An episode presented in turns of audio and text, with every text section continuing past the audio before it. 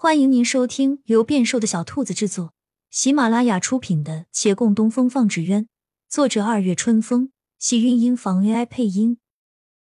欢迎订阅，期待你的点评。第二百七十五集，好不容易走上了楼，按平时的习惯，月兰送他到房门前，有时候会进去谈一会儿话，可是此时有些晚了。他便不好进去。骆长青走近，转身，双手附在门边，这是要关的动作，本该做的自然，但今天他莫名其妙的迟疑了一下。可只是一瞬，又向面前人露出笑容。早些休息。月兰也走了一下神，微顿须臾，才回应：“嗯。”说完转身，他不知想些什么。忽抬手拉了他一下，其实也还没碰到他的衣袖，只是手臂抬起又落下，像是随便一挥，动作轻的大抵只有他自己看到了。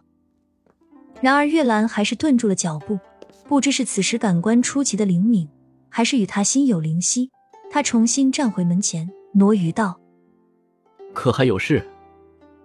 事情是没有的，但总觉得有话没说完，若是一直不说。这也大概要难寐了。初秋的风吹到面上，已有些凉意，但吹不散脸上的滚烫。他垂眸看着自己的手，没说完的话全都打结。想解释又没什么误会，不解释却又觉得不安。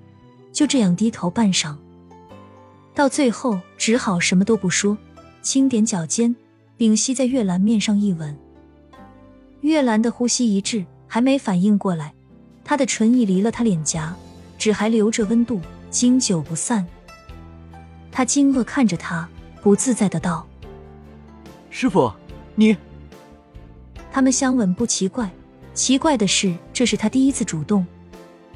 月兰第一反应是惶恐，好像这人马上要说出生死离别的话语来，而后缓缓回神，才见陆修义站在门边许久未动，门内人也不动。不关门不后退，两人对视半晌。若是眼睛会说话，此时他们已说了成千上万的情话。可是到了嘴边，就只有沉默。沉默之后，约兰的脚步最终还是没有往前再进一步。他抬头与他告了辞。女子微怔，抿抿嘴，很快恢复常态。嗯，正好我也要休息了。那个，就明天见吧。他立即去关门。门扉轻轻关上，外面的人在视线里渐渐消失。半晌后，才听脚步声远去。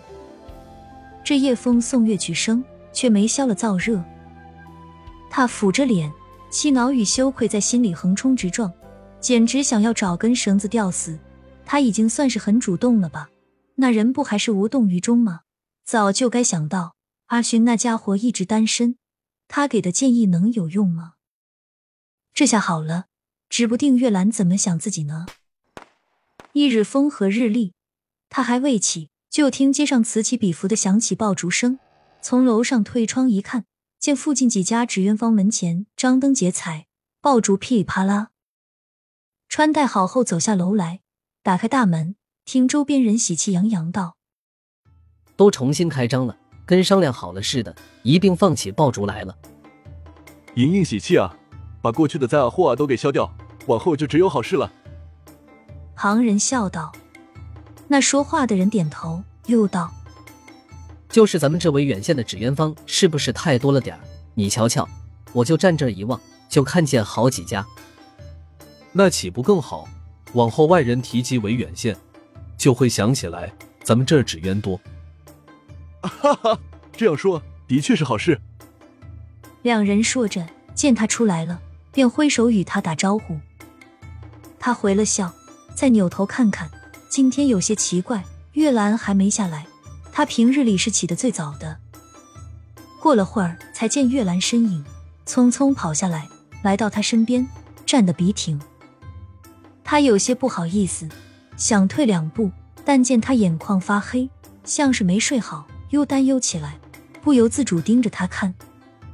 再看他抿着嘴，皱着眉，紧绷着脊背，像是有重要事情要说。果然，月兰深吸口气道：“我想了一夜，还是觉得昨天我的话。”骆掌柜，岳公子。突然有人打断，月兰那绷直的后背一下子松了下来。勇气可不是那么好来的。来人是严先生，他的店子离这儿不远，刚放完了爆竹，可面上不大高兴。他望着二人，哀叹道：“有个事儿，本来不想给你们添堵，但还是叫你们知道一下吧。王老回不来了，他走了。去哪儿了？”两人并未反应过来，不是去哪儿，离世了。就这几天的事儿，好不容易这纸鸢坊能重新开了，我们却是重聚不成了。造化弄人，有些事情就刚好差那么一点点。我们这些人得替那心愿未了的人们好好活着啊！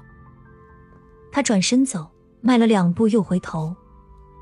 你们莫要难过，大家把这纸鸢行业做好，才是对他们最好的交代。